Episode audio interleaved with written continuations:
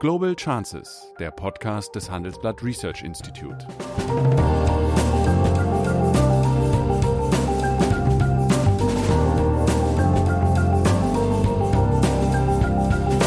Der ehemalige Außenminister analysiert zusammen mit Professor Bert Rürup die geopolitische Lage, exklusiv für den Chefökonom, den Newsletter von Professor Rürup. Was kann das für eine gesellschaftliche Entwicklung werden, wenn es dabei bleibt? Das ist das, was mir Sorge macht. Dass sich ein Teil der Gesellschaft hm, vergessen, entkoppelt, nicht verstanden fühlt, nicht mehr den Eindruck hat, dass das, was du sagst, stattfindet, nämlich dass man durch Anstrengung sein Leben verbessern kann. Und dass die dann entweder sich an der Demokratie gar nicht mehr beteiligen oder der Extrem Meinung sind, dass so ist es. Guten Morgen, meine Damen und Herren. Hallo, lieber Sigmar. Guten Morgen, Bert. Grüß dich. Heute würde ich gerne mit dir über eine meines Erachtens anregende Studie diskutieren, die ähm, von Prognos AG im Auftrag der Bertelsmann Stiftung erstellt worden ist und Anfang der Woche erschienen worden ist. In dieser Studie wurde auf der Basis des sozioökonomischen Panels, ich erkläre das gleich, was das ist, äh, vor dem Hintergrund der Corona-Pandemie die langfristige Entwicklung der Bruttoarbeitsentgelte differenziert nach Branchen äh, bis 2025 prognostiziert mit einigen meines Erachtens überraschenden Ergebnissen. Zunächst, was ist das SÖP? Das sozioökonomische Panel äh, ist eine repräsentative Stichprobe, die sehr, sehr groß ist, die beim DIW, Deutsches Institut für Wirtschaftsforschung, angesiedelt ist, welches die gesamte Wohnbevölkerung umfasst. Das sind 30.000 Personen oder 15.000 Haushalte, die nach allen relevanten Merkmalen aufgesplittet sind und die werden wie gesagt, seit 1984 in mehreren Wellen jedes Jahr befragt. Und hier gibt es wirklich ein sehr, sehr repräsentatives Abbild der deutschen Gesellschaft und auch gegebenenfalls der Veränderungen. Und Bezug auf diese Studie zunächst ein paar stilisierte Fakten. Das durchschnittliche Bruttoarbeitsentgelt in 2017 lag bei 30.500 Euro und wird bis 2025 um ja, nicht mehr als 11 Prozent oder jährlich 1,3 Prozent auf 33.800 steigen. Das ist auf den ersten Blick ein relativ äh, überschaubares Arbeitsentgelt. Darüber können wir gleich drüber äh, diskutieren. Aber interessant ist, dass äh, 40 Prozent der Geringverdiener trotz der niedrigen Inflationsrate als Folge der Corona-Entwicklung ja, in den nächsten Jahren Einkommensverluste haben werden. Die höchsten Zuwächse wird bei dem oberen Fünftel erwartet und äh, der Geschlechtergap wird sich auch nicht schließen. Und trotz der Prämien bei den äh, systemrelevanten Gruppen wird, das ist eine Aussage dieser Analyse, äh, die Corona-Pandemie die Ungleichheit verschärfen. Der Hintergrund, äh, die Pandemie ja, ergreift oder betrifft vor allen Dingen äh, Geringverdiener, die im Gastgewerbe und in den privaten Dienstleistungen Dienstleistungsbereichen arbeiten. Insofern haben wir hier dann eine asymmetrische Betroffenheit. Das ist der Punkt. Was hast du denn aus dieser Studie gelernt? Naja, das Erste, was man vielleicht mal sagen muss, ist, dass wahrscheinlich die überwiegende Zahl derjenigen, die in den deutschen Parlamenten sind, die Medienberichterstattung machen oder die sich als Vertreter der Wirtschaft ähm, zu den gesellschaftlichen Fragen äußern, sich gar nicht vorstellen können, mit welch geringen Einkommen viele Menschen in Deutschland klarkommen müssen. Ich meine, wir reden hier im Durchschnittseinkommen. Das Bruttoeinkommen interessiert ja meistens gar keinen, das interessiert eigentlich nur den Finanzminister. Kein Mensch interessiert sich für ein Bruttoeinkommen, sondern was ist verfügbar? Was ist netto da? Da reden wir über 2000 Euro und weniger im Durchschnitt. Das heißt ja erstmal, dass es da eine ganze Menge Menschen gibt, die sogar noch weniger verdienen. Und ich vermute, da sind aber dann auch Teilzeitbeschäftigte drin. Ja, aber dann ist ja auch die Frage, sind die freiwillig in Teilzeit? Ja. Gibt es genug? Aber jedenfalls, ich, das Erste ist erstmal, wahrscheinlich werden sich nicht allzu viele der Entscheidungsträger in Deutschland vorstellen können, dass man mit diesem Einkommen klarkommt. Warum ist das so wichtig? Ein Blick in die USA zeigt, dass ein nicht unerheblicher Teil der Wählerinnen und Wähler von Donald Trump oder derjenigen, die populistischen Parteien hinterherjagen, Menschen sind, die das Gefühl haben, die da oben wissen gar nicht mehr, wie wir hier leben und interessieren, interessieren sich eigentlich auch nicht für uns. Deswegen finde ich die Tatsache, dass das Handelsblatt diese Zahlen veröffentlicht hat, besonders gut, dass das sozusagen nicht in einer ähm, ganz normalen Zeitung, sondern in einer Wirtschaftszeitung steht. Sich ein bisschen darüber im Klaren zu sein, wie wenig gemessen an den Einkommen, die Politiker haben, die Wirtschaftsführer haben oder die Menschen haben, die in leitenden Funktionen bei Medienhäusern sitzen, wie wenig im Durchschnitt verdient wird. Das Zweite, was mir dabei aufgefallen ist, das, was du auch sagst, dass gerade die, die sowieso schon wenig haben, in den kommenden Jahren Einkommensverluste zu verzeichnen haben, weil die geringe Inflationsrate von der noch geringeren Lohnzuwachsrate aufgefressen wird. Oder besser umgekehrt, die, noch, die geringe Inflation frisst die noch geringeren Lohnzuwächse auf. So steht es dort wörtlich in der Studie. Ähm, das heißt, ein Teil von denjenigen, die es sowieso schon schwer hat, wird nicht teilhaben an der, dem gesellschaftlichen Wachstum der kommenden Jahre, sondern wird verlieren. Das ist ja das Gefühl, das nicht eine unerhebliche Zahl von Menschen hat, dass sie trotz Arbeit, trotz Leistung, trotz Anstrengung nicht vorankommen. Und das war ja lange Zeit in Deutschland etwas anderes. Dieses Land ist ja mit der Idee groß geworden, dass sich Arbeit und Leistung lohnt. Und zwar nicht nur für Akademiker und Leute mit hohen Einkommen, sondern, ähm, wie war diese Idee von Ludwig Erhard, Wohlstand für alle streng dich an, dann wird was aus dir, war das, was uns unsere Eltern immer gesagt haben. Und wir stellen fest, hier gibt es eine Menge Leute, die stellen sich an, die gehen in Arbeitsberufe, wo vielleicht viele äh, sich deren Belastung kaum vorstellen können und trotzdem geht es nicht voran. Was bedeutet das und was wird das bedeuten für, die, hm, für den gesellschaftlichen Zusammenhang, für die politische Entwicklung? Das sind die Fragen, die ich mir gestellt habe, als ich das gesehen habe. Und natürlich Alleinerziehende, ja, das stimmt, darunter sind nicht wenige Teilzeitkräfte, haben nach dieser Studie ein verfügbares durchschnittliches Einkommen, verfügbar, von 20.000 Euro. Ja, aber da müsste man sich natürlich das Haushaltseinkommen ansehen, aber es ist, ist schon richtig. Na, ich, Alleinerziehende ist das Haushaltseinkommen. Alleinerziehende ist das Haushaltseinkommen. Ja, gut. und das ist verdammt wenig. Mhm. Und jetzt stellt sich ja die Frage, was kann man eigentlich machen? Der Staat ist ja nicht derjenige, der Löhne und Gehälter festsetzt. Aber er setzt fest, wie hoch Sozialabgaben sind. Die Geringverdiener und durchschnittlichen Einkommen sind ja nicht so sehr durch Steuerzahlungen belastet.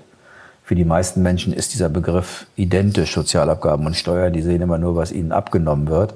Aber äh, wirklich belastend sind ja, wie auch die OECD seit Jahren sagt, in Deutschland vor allen Dingen für die mittleren und niedrigen Einkommen die Sozialabgaben. Und die Tatsache, dass in wichtigen Berufen, die wir gerade in der Pandemie als systemrelevant bezeichnet haben, äh, beispielsweise in der Pflege oder im Einzelhandel, keine Tarifverträge gelten. Äh, und deshalb dort die Lohnentwicklung auch nochmal besonders schlecht ist. Also was kann, kann, kann die Politik tun, um einerseits Tarifverträge weiter zu fördern, die Allgemeinverbindlichkeit von Tarifverträgen leichter zu machen und was kann sie tun, um zum Beispiel bei Alleinerziehenden oder Familien die Belastung mit Sozialabgaben zu reduzieren. Wir beide haben ja auch häufiger schon mal über die Frage gestritten, warum ist es eigentlich so, dass die Sozialabgaben blind für die Frage sind, ob man Kinder hat. Es ist immer der gleiche Prozentsatz vom Lohn, der abgezogen wird. Ein Freibetrag wie bei der Steuer für Kinder gibt es nicht. Ob ich kein Kind habe oder fünf Kinder, ich zahle immer gleich hohe Sozialbeiträge. Ähm, muss man das nicht ändern? Muss es nicht auch, wie bei der Steuer in den Sozialbeiträgen, Kinderfreibeträge geben. Das wäre zum Beispiel eine deutliche Erhöhung des zur Verfügung stehenden Einkommens für die Familien. Gut, äh, lassen wir den Punkt mal bleiben. Das wäre eine Besserstellung, allerdings auch eine Revolution. Aber äh, wir haben in der, aber in der Tat ein Problem, dass Geringverdiener sehr oft eine so hohe, sagen wir mal, Zwangsabgabenbelastung hat, resultiert nicht, wie du richtig sagst, aus der Steuer. Wir haben im Übrigen in Deutschland nach Belgien in den OECD-Staaten eben bei Geringverdienern die zweithöchste Zwangsabgabenbelastung. Und die resultiert eben aus, der, aus den Sozialabgaben, da es dort eben keinen Freibetrag gibt. Nun ist es natürlich einfach, Steuern und Sozialabgaben, weil es beides Zwangsabgaben sind, in einen Topf zu schmeißen. Nur bei äh, den Sozialabgaben hat man ja einen Anspruch auf eine konkrete Gegenleistung. Insofern ist das etwas anders. Aber wo man gegebenenfalls darüber diskutieren könnte, ist, dass es bei den Sozialabgaben einen Freibetrag gibt, äh, ohne dass damit die äh, Leistungen reduziert werden. Aber dieser Freibetrag müsste dann aus den allgemeinen Steuermitteln bezahlt werden. Aber das wäre sehr, sehr teuer. Und wir müssen auch ein zweites noch äh, berücksichtigen. Die Umverteilungsintensität des deutschen Steuersystems nimmt sukzessive ab. Ende der 50er Jahre griff der Spitzensteuersatz in Deutschland beim 20-fachen des Durchschnittseinkommens und heute ist es das 1,4-fache. Das heißt, die Progressionszone ist immer weiter zusammengestaucht geworden und trifft immer weniger Löhne, heute eigentlich. Ja, und sie trifft schon, äh, also wenn jetzt äh, in den, den, den Facharbeiter wieder, schon. Ja, genau. Ja. Oder den Meister äh, im Handwerksbetrieb. Ja.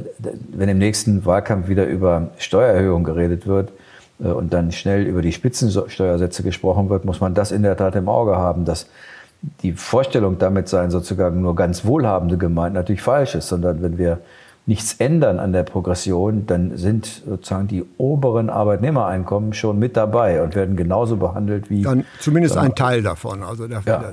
also das, da, da, bin ich auch nicht der Überzeugung, dass, also mich überzeugen äh, jetzt das Raufziehen, einfach die Erhöhung von Spitzensteuersätzen nicht, aber diese Frage von Freibeträgen, das, das finde ich in der Tat einfach den Menschen mehr von dem erarbeiteten Einkommen zu belassen. Ich, ich gucke immer auf die äh, mit, der, mit der gesellschaftlichen Brille darauf. Jemand geht arbeiten, hat Kinder, jetzt nimmt ihm der Staat relativ viel weg, danach darf er aber äh, äh, beim Staat antreten, um Wohngeld und Kindergeld zu bekommen.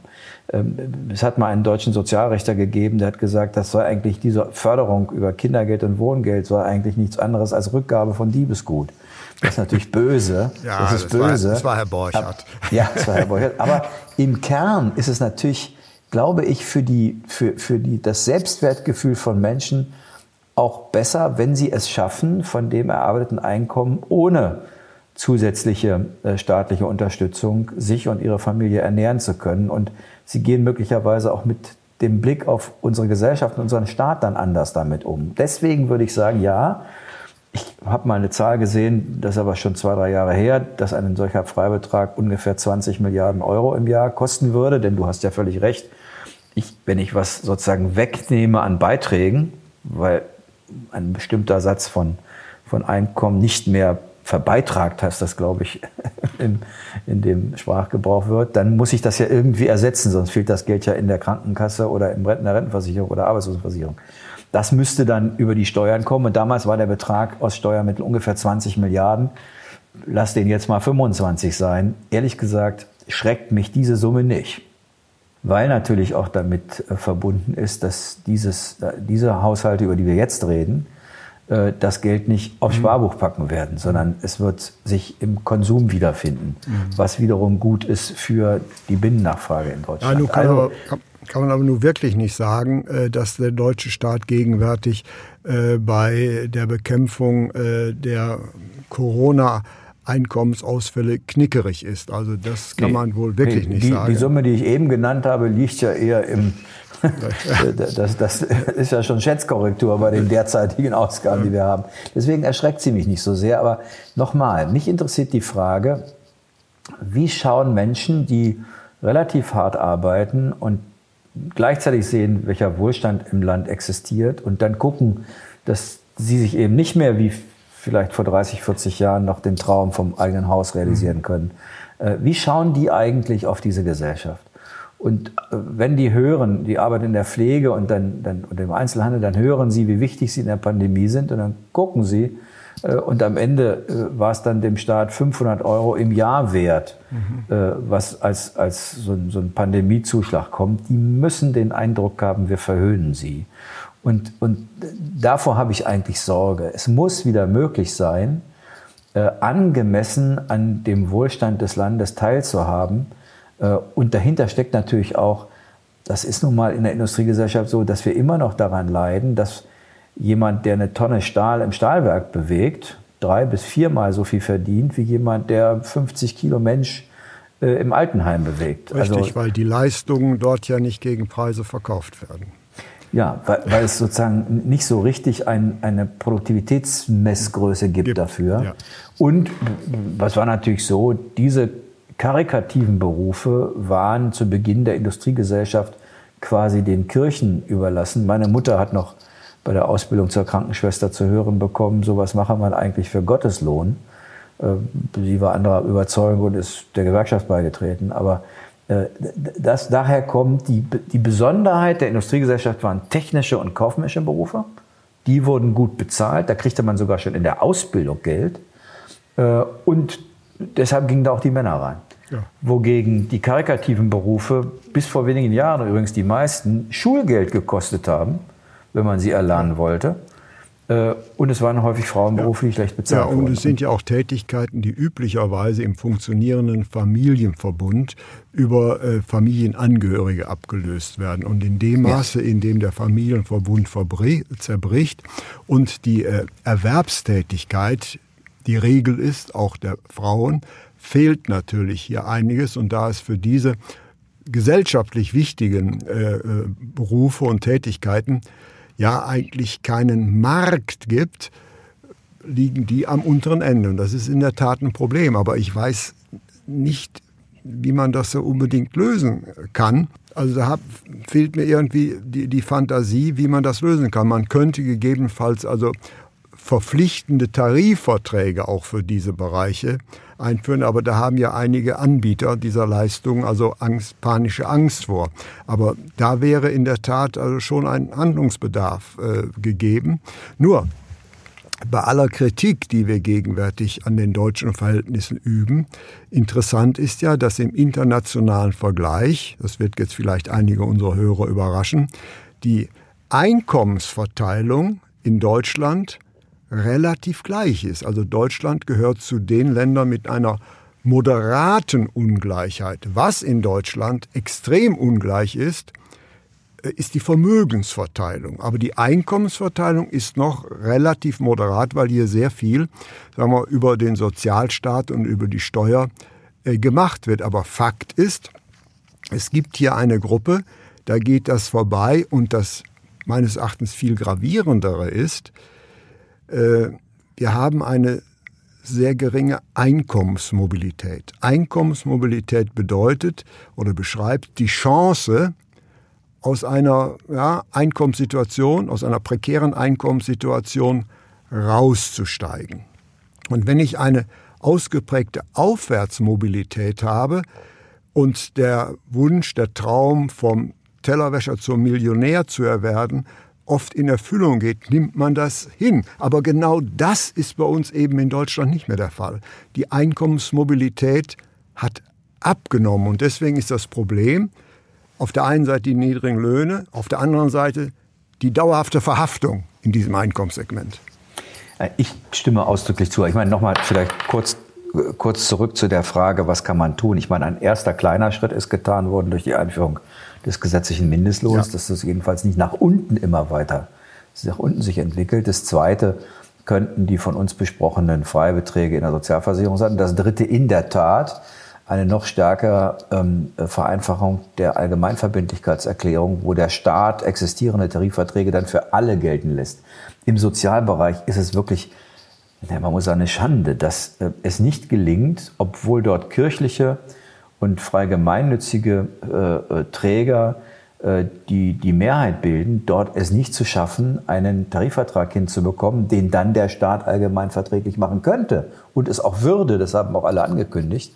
Und dann würde er auch in allen privaten Pflege- und Alteneinrichtungen gelten. Also das finde ich schon etwas, wo man, glaube ich, äh, weiter etwas tun muss. Und in der Tat ist es so, einerseits, weil bei uns es nicht so exorbitant hohe äh, individuelle Gehälter gibt, wie vielleicht in China oder den USA, ist die Einkommensverteilung nicht so rasant unterschiedlich wie in einigen anderen Ländern. Aber die Vermögensverteilung und das wiederum führt dazu, dass wir im Bildungssystem manchmal schon wieder so eine Art Bildungsfeudalismus haben, wo ähm, das Einkommen der Eltern und der Großeltern, deren Beziehungen für den Schullaufbahnverlauf der Kinder äh, wichtiger ist als die Leistungsfähigkeit.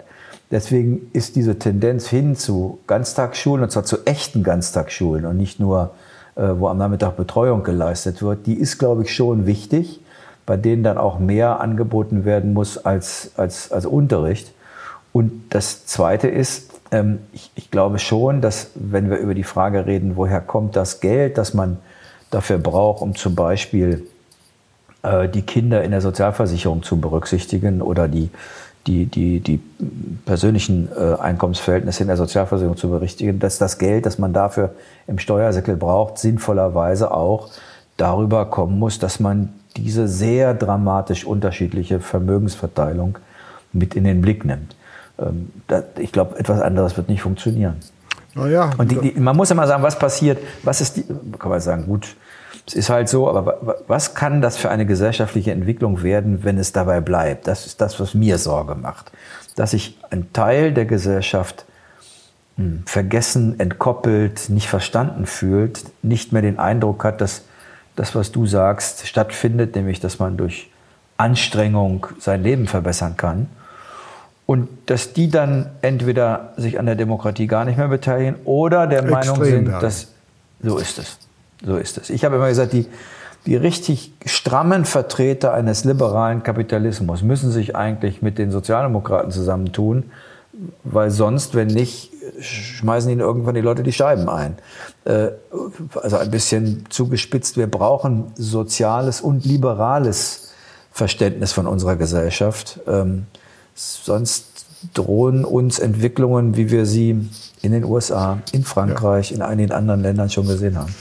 Äh, es gibt ja nichts Schlimmes, was nicht auch eine Chance bietet. Äh, wenn das so ist, wie du beschreibst, und da teile ich deine Ansicht, sollte doch eigentlich jetzt, ähm, wo diese Verwerfungen äh, durch die Corona-Pandemie quasi wie in einem Brennglas vergrößert werden, ein Anlass zu einer ja schon politischen Initiative werden. Und die Antworten darauf wären meines Erachtens tatsächlich vielleicht nochmal die Erbschaftssteuer äh, anzufassen, nämlich die ist ja eigentlich das vermögenspolitische Instrument der ersten Wahl. Das ist vielleicht ganz interessant. John Stuart Mill, der geistige Vater des Liberalismus, hat plädiert für eine Erbschaftssteuer. Man höre und staune, soweit würde ich nie gehen, aber ich sage nur, was der äh, Erbvater oder der geistige Vater des Liberalismus gefordert hat. Er hatte nämlich eine Erbschaftssteuer von 100 Prozent gefordert. Mit dem Argument, jeder soll seines Glückes Schmied sein und wenn jeder seines Glückes Schmied sein soll, dann sollen alle die gleichen Startchancen haben. Diese Idee äh, ist äh, ja ziemlich verloren gegangen.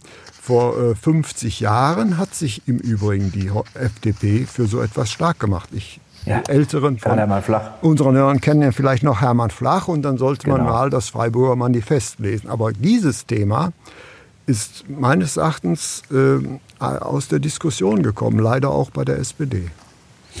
Ja, bei der FDP muss man verstehen, das waren äh, harte Ordo, Ordoliberale, auch in den Freiburger Thesen, auch in den 70er Jahren, die gesagt haben, es ist doch unfair, wenn jemand, der vielleicht nicht besonders viel kann, aber Geld von den Eltern oder Großeltern geerbt bekommt, am Markt bessere Startchancen hat, als der, der pfiffige Ideen hat, aber kein Geld. Äh, so haben die argumentiert und deswegen sollte die Erbschaftssteuer, so die Vorstellung der damaligen FDP, zu 100 Prozent in das Bildungssystem gegeben werden. Äh, einfach um für alle gleiche Startchancen zu sorgen. Eine ganz interessante Debatte. Ich habe aus diesem Programm mal im Bundestag bei einer Rede vorgelesen und ähm, äh, sozusagen nach den Zwischenrufen, empörten Rufen der FDP dann mal gesagt, dass die, Rede gar nicht von mir war, sondern von einem FDP-Generalsekretär. Das hat zu einem Gelächter geführt. Karl Hermann Meine Flach war das. Ja, genau. Meine Befürchtung ist, der Krampf mit der letzten Erbschaftssteuerreform sitzt der Politik noch so in den Knochen, dass äh, keiner sich da richtig rantraut. Und es ist ja auch so, wenn wir ehrlich sind, ähm, die Erbschaftssteuer wird von denen, die Erbschaftssteuer zahlen sollen, natürlich als hoch ungerecht angesehen. Die sagen, aber wir haben doch schon unser Geld versteuert und das, was jetzt übrig ist, das sollen wir jetzt nochmal versteuern. Äh, also, äh, da muss ich die, leider etwas äh, dir widersprechen. In, ich, USA nicht, ist, in USA ist der Fall. Dort haben wir eine Nachlasssteuer.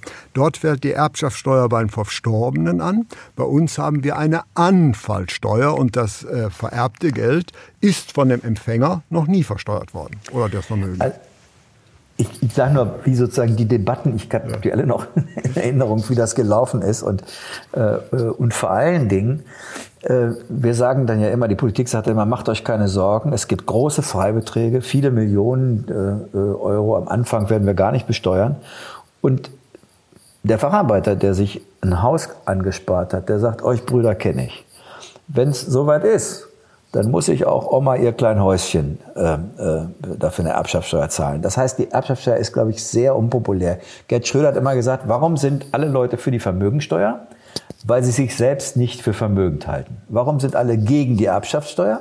Weil sie alle die Hoffnung haben, sie würden mal was erben. Das, das ist sozusagen die politische Lehre. Und meine Sorge ist, obwohl du ökonomisch völlig recht hast und man übrigens diesen unglaublichen Bürokratiewust der letzten Erbschaftssteuerreform auch beseitigen könnte, indem man einfach einen niedrigen Erbschaftssteuersatz für alle Breite macht. Bemessungsgrundlage. So ist es. Und dafür aber dann eben kleine Steuersätze, äh, wo keiner überfordert wird. Äh, trotzdem ist meine Befürchtung, dass sich die Politik da nicht rantraut. Letzte Frage an dich. Wir haben ja jetzt eine große Tour d'Horizon gemacht. Äh, hinter jeder Krise steht ja auch eine Chance, wenn du noch in Amt und Würden wärst und du würdest äh, auf der Analyse, die wir gerade durchgesprochen haben, drei sozialpolitische Wünsche frei haben. Welche würdest du formulieren? Als erstes würde ich, wie ich es schon mal versucht habe und in der SPD gescheitert bin, fordern, dass wir einen Freibetrag in der Sozialversicherung für Kinder einführen, um Familien richtig zu entlasten. Äh, und natürlich auch für die Erwachsenen, aber vor allen Dingen für Kinder, damit Familien geringere Sozialabgaben zahlen als diejenigen, die keine Kinder haben. Das Zweite, ähm, ich würde in der Tat die Allgemeinverbindlichkeitsmöglichkeiten für einen Tarifvertrag nochmal verbessern. Das ist schon verbessert worden, aber reicht offensichtlich nicht aus. Und äh, das, das Dritte äh, ist dann in der Tat äh, zu gucken, wie ich mehr Mittel für den Bildungshaushalt mobilisieren kann, um die Startchancen und die Aufstiegschancen zu verbessern. Denn das ist auch mein Eindruck, dass aus dem Land, das mal soziale Mobilität gespürt hat, richtig, wo wir richtig gemerkt haben, Leistung lohnt sich, dass jetzt wir Der in den Strukturen verharren. Kapitalismus. Ja, das, das, das, sind die drei Themen, die ich anpacken würde. Ja. Vielen herzlichen Dank, meine Damen und Herren. Eine Alles große Gute. Tour d'Horizon. Was wissen Sie über das Jahr 2020? Ziehen Sie mit uns Bilanz und testen Sie, wie gut Sie über die wichtigsten Geschehnisse informiert sind. Beantworten Sie im großen Handelsblatt Jahresquiz täglich drei Fragen und nutzen Sie die Chance, exklusive Preise im Gesamtwert von 20.000 Euro zu gewinnen. Jetzt mitmachen auf handelsblatt.com slash Jahresquiz 2020. Mehr Informationen finden Sie in den Show Notes. Das war Global Chances mit Sigmar Gabriel, der Podcast des Handelsblatt Research Institute.